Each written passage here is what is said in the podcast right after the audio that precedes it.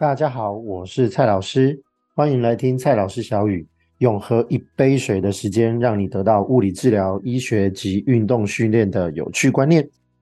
不跑伤心，跑了伤膝。跑步可能不是你想的那么容易伤害膝盖哦。那今天我们就谈谈跑步与关节的关系吧。很多人把跑步这样的运动呢，当做日常生活的活动，也当做自己很规律的运动之一。跑步是一个非常省钱，也非常省事，只要穿上跑鞋，其实就可以往户外一走，然后就可以开始进行跑步的运动。那跑步是不是真的很容易伤害膝盖呢？我们从很多过往的一些演讲啦、媒体啊的报道里面呢，可能多多少少都会听到有人因为过度的跑步而引起膝盖损伤的问题。那实际上呢，真正的状况是，很多医学的研究指出，不太运动的民众，或者是运动非常过度的运动选手，当然在跑步这件事情上面，他们的膝盖的退化程度确实是比较明显的。但是介在这两个中间，只要是一个规律。中等强度，然后有好的一个保护的协助的一个跑步过程，跑步的习惯，反而其实是可以减少我们的膝关节退化的一个现象。所以呢，适当的跑步不仅可以让我们的关节更健康，而且还可以让我们的身体啊、体态啊、体能都可以维持的很好。那不运动或者是运动太过度，才是真正这个关节退化的主因。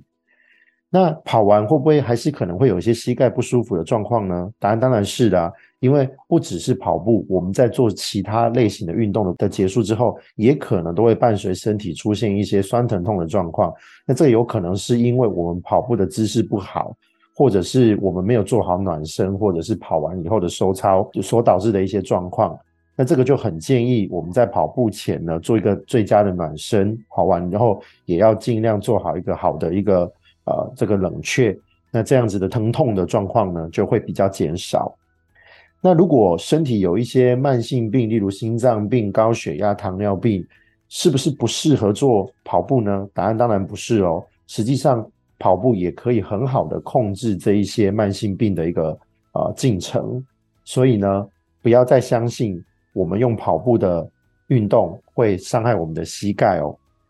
那到底要怎么样才算是一个比较适量的跑步呢？原则上来讲，每周可以三到四次左右，每次在三十分钟到一个小时以内，然后跑量呢，大概是在总跑量二十到三十公里以下，又或者是单次的跑量其实三到五公里左右，这其实都是可以接受的范围哦。